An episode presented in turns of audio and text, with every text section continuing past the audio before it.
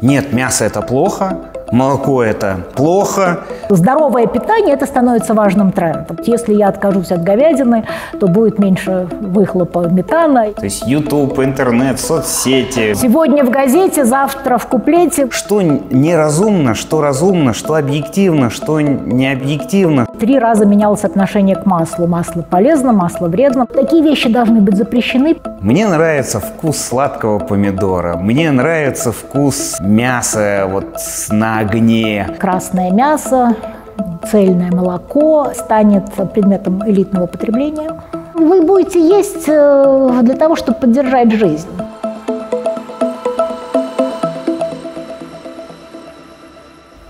Здравствуйте, меня зовут Андрей Даниленко, и сегодня мы поговорим о потребительских предпочтениях. Сегодня можно на полках увидеть и соевое молоко, и мясо из сои или из каких-то других компонентов, самые разные продукты, вегетарианство, веганство, каких только трендов нет. И я сегодня хочу поговорить с Евгенией Серовой.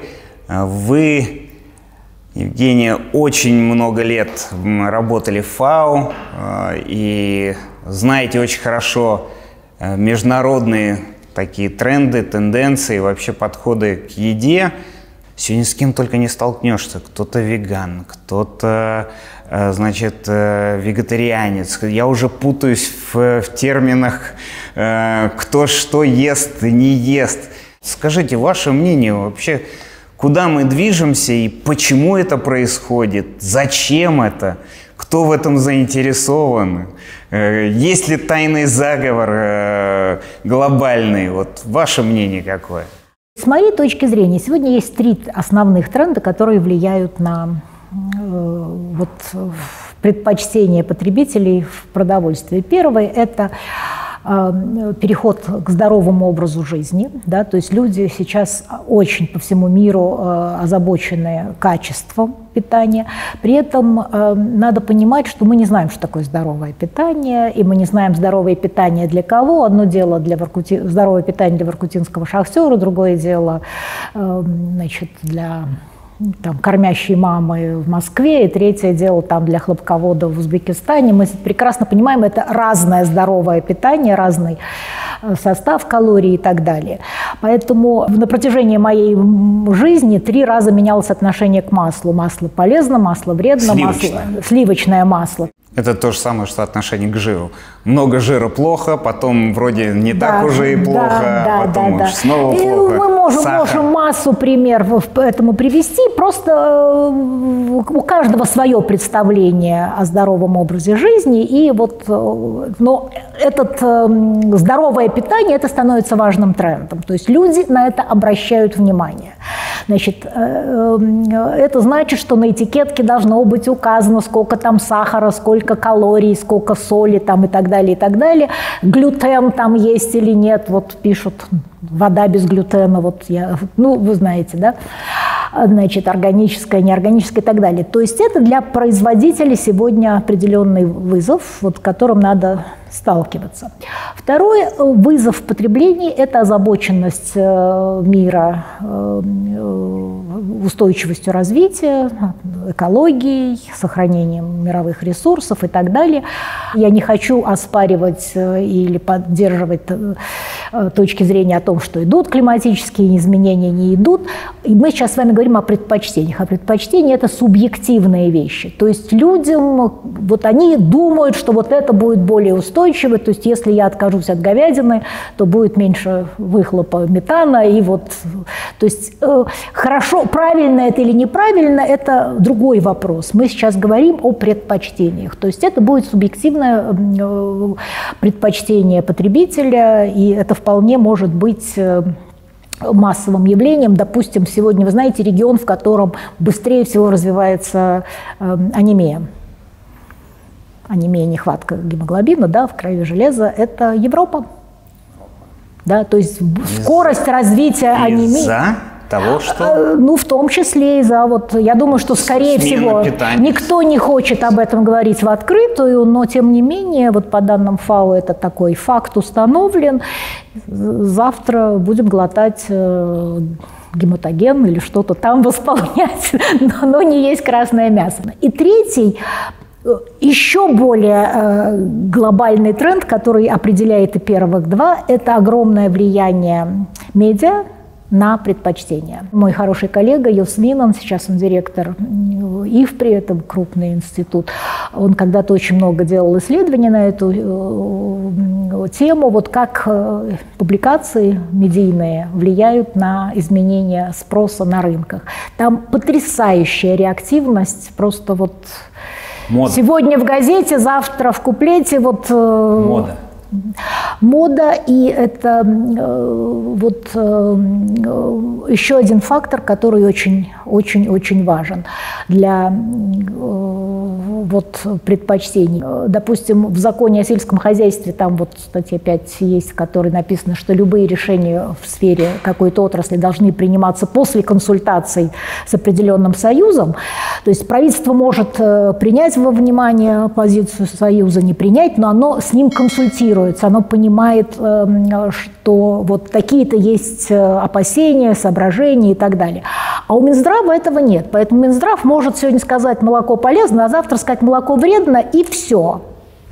И это завтра в медийных э, средствах, и завтра у нас бизнес начинает рушиться. Вот такие вещи должны быть запрещены, потому что э, ну, бизнес – это же не просто один бизнесмен – это же огромное количество работающих людей там. И то есть, может быть, врачи пришли к заключению, что молоко вредно. Еще раз, я не хочу ничего на эту тему говорить, не, не знаю, не понимаю. Но э, это решение не может приниматься вот, вот таким образом. То есть на, после консультации с бизнесом надо говорить, давайте так, вот мы там через пять лет будем делать там то-то, то-то и то-то. Или там вот э, вы должны указывать на этикетке то-то и то-то. Я с вами разговариваю как потребитель. Ну, то есть моя, угу. моя логика это человек, который ест. Угу. Я знаю, от чего я плохо себя чувствую и от чего я хорошо себя чувствую.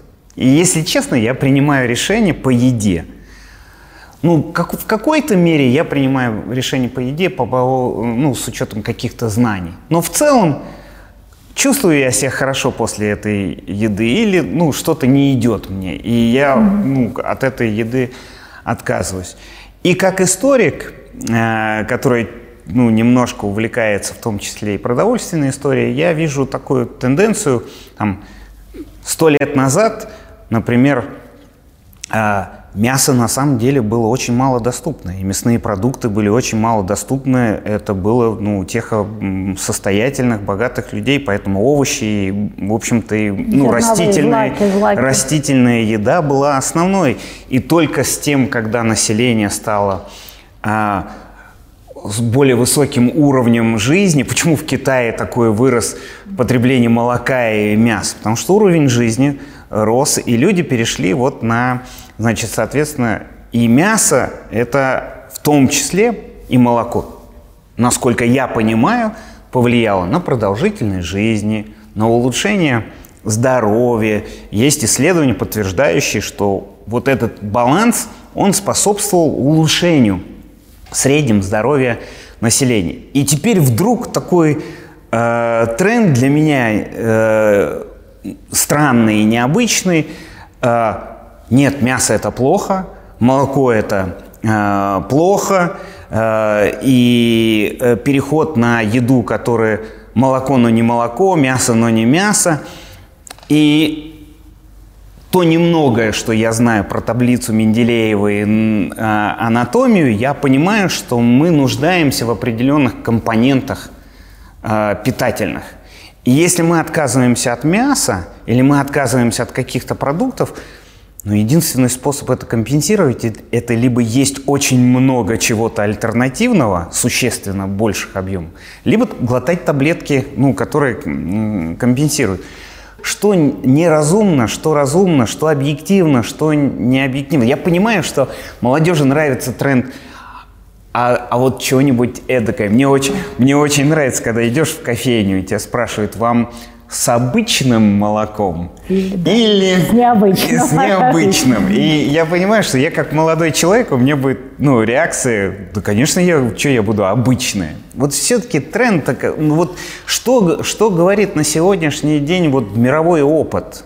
Здесь нет конечной истины. Я уже вам говорила про масло. Вот исследования показали, что масло вредно, потом исследования показали, что масло полезно и так далее. То же самое наука развивается, приходит к разным выводам. Поэтому конечной истины мы с вами все равно не знаем и никто не скажет. Во-вторых, сегодняшняя наука очень сильно зависит от частных инвестиций. Мы с вами это понимаем. А част... любые частные инвестиции – это частные интересы. Сегодня... То есть большие корпорации могут инвестировать деньги в исследования да, да. под вот шоколад продукты. сегодня вреден, завтра шоколад полезен. Мы с вами прекрасно понимаем, какие деньги стоят за тем или иным выводом. Поэтому объективных э, исследований мы все равно с вами не получим. А, и давать какие-то рекомендации э, диетологические ни ВОЗ, ни э, ФАО не осмеливается, потому что нет конечных. Так. То есть, да. Второе, что в этой ну, какие-то нормы, еже... ну, минимальные ну, нормы ежедневные. Вы знаете, вот я много работала с нашим институтом питания, который считаю, что очень интересный такого мирового уровня институт, и там есть интересные исследователи. И вот эм, они меня научили пониманию, что вот норма столько-то надо мяса, столько-то молока – это от лукавого, потому что человеку нужно столько-то белка, столько-то углеводов, столько-то жиров, столько-то таких-то всяких витаминов. Чем вы их получаете, это ваш индивидуальный выбор, э, национальные, там, региональные предпочтения и так далее. Поэтому вот все разговоры, что там столько-то килограмм мяса на душу нужно съедать, это ну, от лукавого, это лоббист близкие разговоры, я бы со своей точки зрения сказала. Второе, что они говорят, и это с моей точки зрения совершенно верно, мы в своей эволюции, ну, вам никогда не приходилось в какой-нибудь музей поднять доспехи средневекового рыцаря? То есть это... Да, я не представляю, как они это ходили бы. При том, что они были намного мельче нас физически, а, это была огромная тяжесть, и, по, и нагрузки физические человек, который вот там в средние века даже выносил, они были огромные. И поэтому они съедали, вот было трудно, ну, современному человеку трудно представить, сколько они съедали. Съедая э, огромное количество макроэлементов для питания, они получали соответствующее количество и микроэлементов. Мы сегодня столько макроэлементов не можем. То есть макроэлементы, что жиры, белки и углеводы. Да? Мы сегодня просто не можем такое количество потребить у нас не сгорает столько калорий.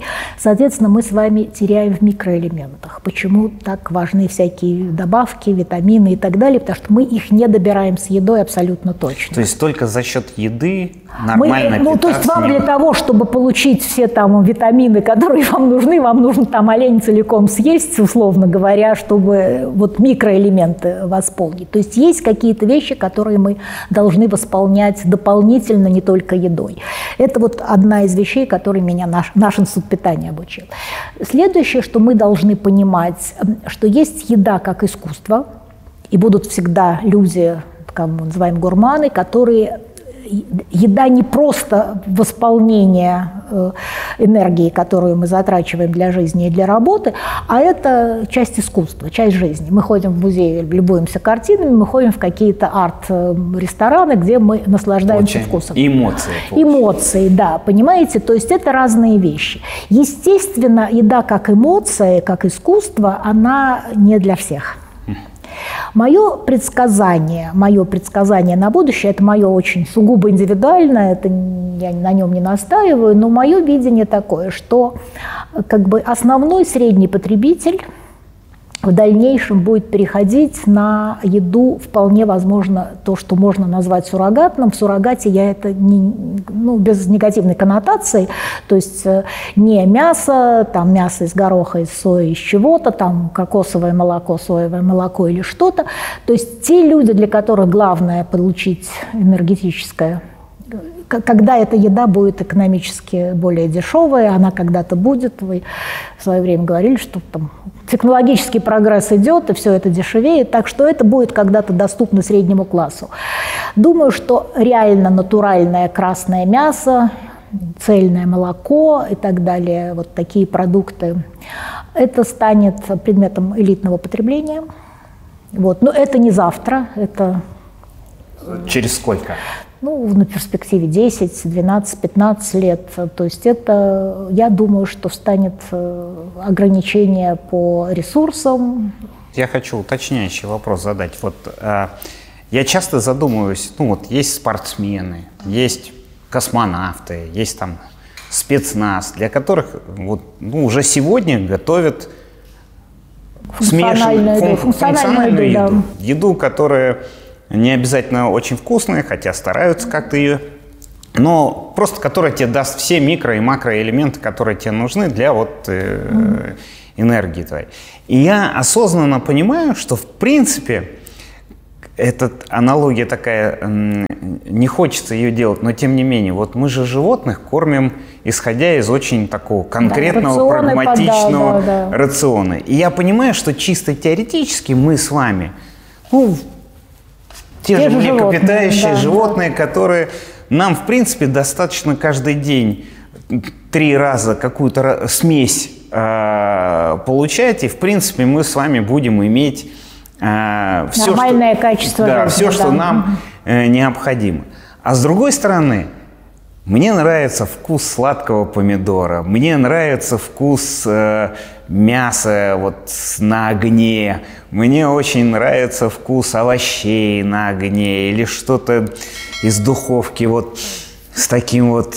Э, и я понимаю, что для меня вот эта эмоция, она очень очень важна. Но с другой стороны, я вижу исследования, которые показывают, что людям младше 20 или там даже младше 25 э, еда должна занимать не более, прием пищи не должен занимать не, не более 10-15 минут, и самое главное, это как бы быстрый э, перекус. Может быть, что у нас все-таки цикличность будет, что мы сначала уйдем от вот этого вот э, эмоционального отношения к еде, к функциональному, а потом все-таки вернемся обратно? Или вы считаете, что это вот безвозвратный путь, в который мы э, движемся. А с другой стороны, появление такого ассортимента, это означает, что людям нравится разнообразие. Значит, они хотят этого разнообразия. Вот насколько вы считаете, что может быть переход вот к функциональной такой еде? Многообразие брендов – это не потому, что потребителю оно нужно. То есть это не мы с вами хотим это, это многообразие? многообразие. Это, это, это маркетинговые стратегии производителя. Чем, то нас удивить? То есть занять свое место под солнцем, брендирование как одна из форм маркетинга, мы с вами понимаем. И здесь почему реклама и медийные средства играют решающую роль, потому что, вот я говорю, я оказалась как-то один из первых разов приезда в Америку в гипермаркете. Ну, вы хорошо это знаете, да, где вот километр стоит э, полка одних кетчупов. Очень не люблю такие места. Нет, ну я как, как экономист, как исследователь, я пришла э, посмотреть, что это такое, и я понимаю, сколько бы подробная этикетка ни была, я все равно потребитель все равно выберет тот кетчуп, рекламу которого, либо который они то, едят всегда, либо то, что было последняя реклама, он видел э, на входе в Понимаете, потому что вы, осознанного выбора на километре полки кетчупов это невозможно. А это кетчуп, а дальше у вас там еще пойдет чай, дальше пойдет кофе, там э, мясо и так далее. То есть это у вас вся жизнь уйдет на выбор. Поэтому разнообразие – это не выбор потребителя, это выбор производителя, это его борьба за полку. По поводу того, что молодежь, у нас студенты вот мои одного из университетов московских провели такое в рамках подготовки к Всемирному форуму продовольственной безопасности, который в сентябре состоится состоялся, состоится, значит, э, э, они провели обследование порядка тысячи студентов по всей России, именно студентов, то есть люди образованные, ну, как бы продвинутые потребители, а об их потребительских предпочтениях. Работа скоро будет опубликована на сайте ФАО. А это то, что показывало, показало абсолютно то, что вы говорите. В общем, довольно-таки равнодушны к брендам, довольно-таки раз, э, вот, неразвитость вкусовых предпочтений, то есть вот тот помидор, о котором вы говорите, вот четверть э, допускает при том, что цена будет приемлема и вкус будет не очень противным, есть растительное мясо, то есть четверть вот этих опрошенных готова. А это будущие потребители, понимаете, да, и те, кто, еще раз подчеркивают, образованные потребители, как бы те, кто, ну, как бы да, впереди. Студенты, да, студенты, студенты, да. Причем там были разных вузов, и педагогических, медицинских, аграрных. То есть это вот как бы такой вот и сельские регионы, и город Москва, Питер. Вот, так что э, это, видимо, тренд. То есть еда с той точки зрения, о которой вы говорили, как вкусовое наслаждение, она станет э, неким изыском, который будет не каждодневно. А каждодневно вполне может стать э, вот то, о чем мы говорим, какая-то функциональная еда. Очень функциональная еда – это сегодня очень сильный мировой тренд, то есть ее не только спортсменам, космонавтам или там, ну, там куча, там, люди старше 60, дети, значит, люди, занятые тяжелым физическим трудом. Там. То есть функциональная еда может быть очень сильно, так же, как мы планируем комбикорм для разных э, категорий э, животных, да, там, э, и возрастных, и функциональных групп. То же самое может быть такая еда, но она будет, вот, скорее всего, не столь яркая в вкусовом отношении. При этом еще надо понимать, что все-таки у нас мы сталкиваемся с ограниченностью ресурсов. Интенсивное аграрное производство истощает ресурсы, мы все понимаем, да? То есть э, и не всегда это удается восстановить и э, сохранить. То есть мы все дальше вгрызаемся в леса, в Сибирь, в Амазонию, это легкие планеты, это опасно, это просто опасно для жизни, да, вот независимо от климатических изменений. Второе у нас идет урбанизация. Города расползаются. Город – это главный конкурент за землю и воду. То есть у нас ресурсов становится все меньше. Все вот эти разговоры, вертикальные фермы, да, вот все это, это же не от эм, это не пустые хлопоты, это действительно проблема, просто у нас этих ресурсов будет меньше. То есть вы хотите сказать, что через какое-то время я привыкну к тому, что будет коктейль? Вы, может быть, и не привыкнете. Коктейль, который дает мне полный комплекс витаминов с утра. Днем я съем батончик э, с мультимикроэлементами. Да. А на субботу-воскресенье вы поедете за город и пожарите себе э, кусочек мяса, тот, который вы любите, и э, да, но после этого потом в понедельник мне будет невкусно есть вот эти а все заготовки. А вопрос будет, не, вы будете есть э, для того, чтобы поддержать жизнь. У человека должен должно быть право выбора. Вот, понимаете, ну кто-то любит Бетховена, а кто-то любит бум-бум-бум. Ну вот, э, ну, ну что вы говорите, вы же не будете подходить человеку и говорить, ну слушай, ну разве можно, если есть девятая симфония, неужели можно слушать, что ты слушаешь? Ну это же ужас какой-то, что ты слушаешь. То же самое, основная часть населения через какое-то время сможет жить без э, вот э, этого помидора, который сахарный на разломе и так далее, и так далее.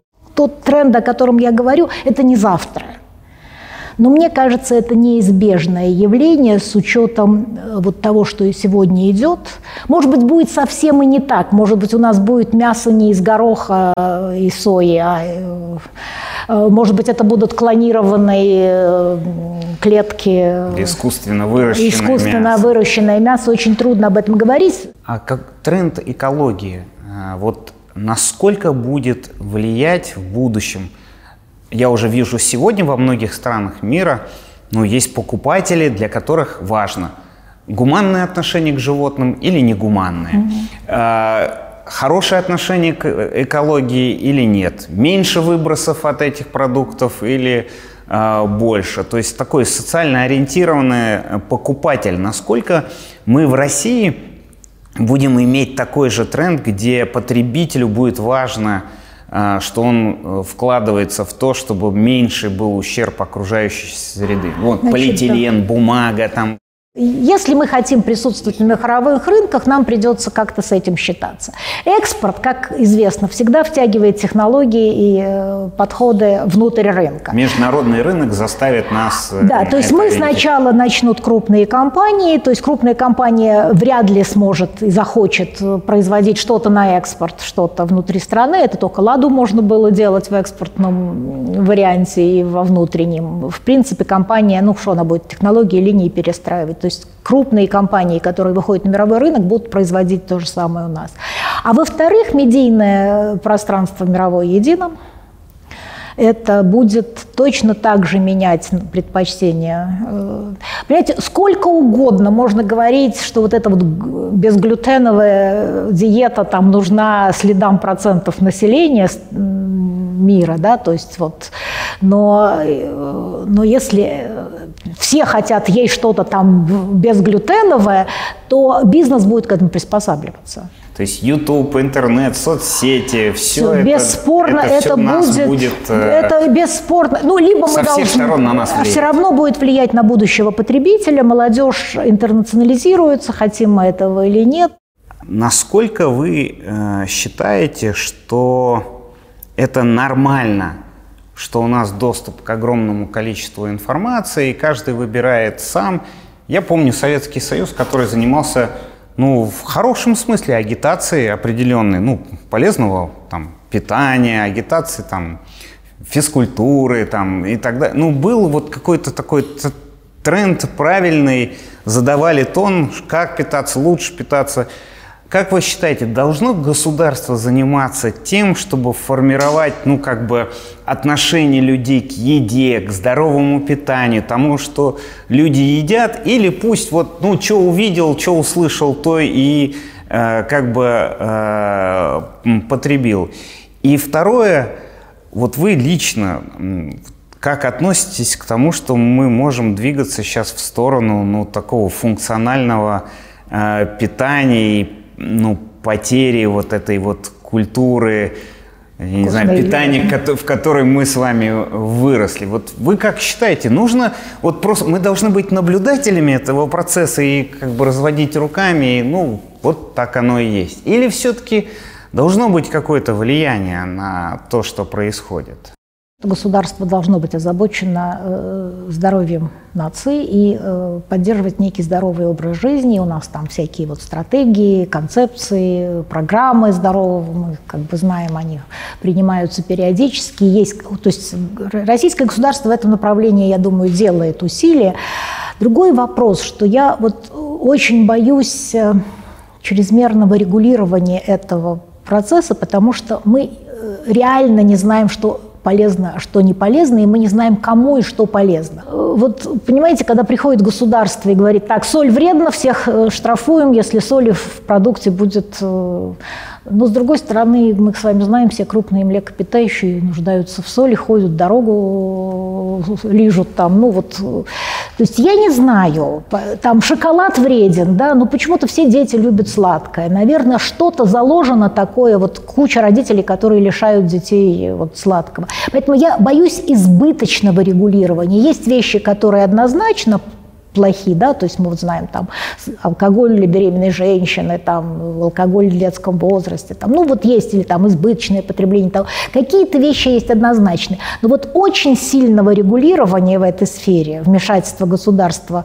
э, вот в, в такую частную жизнь, э, как питание, я, честно говоря, чуть-чуть побаиваюсь. Вот э, я боялась, что ФАО начнет такие рекомендации давать, оно удержалось, ФАО, она удержалась. Вот по поводу моих предпочтений предпочтения. Я вам скажу, что я, конечно, себя отношу к любителям девятой симфонии в еде. Я тоже люблю э, вкусную, изощренную пищу всякую, когда есть такая возможность. Но я понимаю, мясо, что мясо, рыба. молоко, натуральное молоко, натуральное мясо и красное в том числе, и рыбу, чтобы это как мне в Ашане сказали, женщина, что вы нюхаете рыбу? Рыба должна пахнуть. Я говорю, рыба должна пахнуть в лучшем случае морем.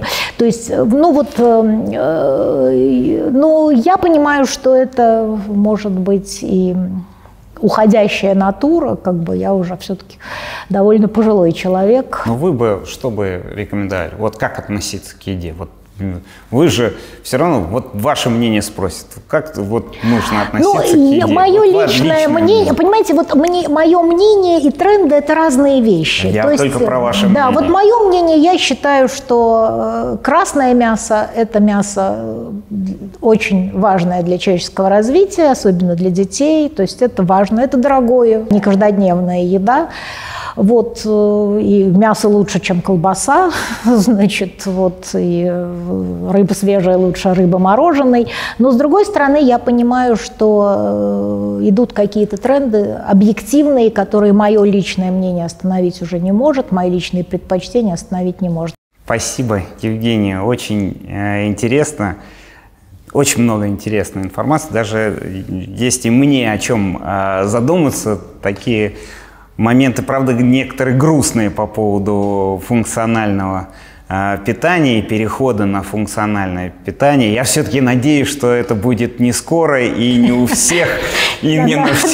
На наш век хватит. И не навсегда. А я вот лично мясо очень люблю, рыбу очень люблю, молоко очень люблю и вообще очень люблю вкусно покушать. А если вам понравился этот разговор, то подписывайтесь на канал, ставьте лайки, а если вас интересует какая-то тема, то обязательно напишите, потому что мы тогда сделаем специальный выпуск, посвященный этой теме.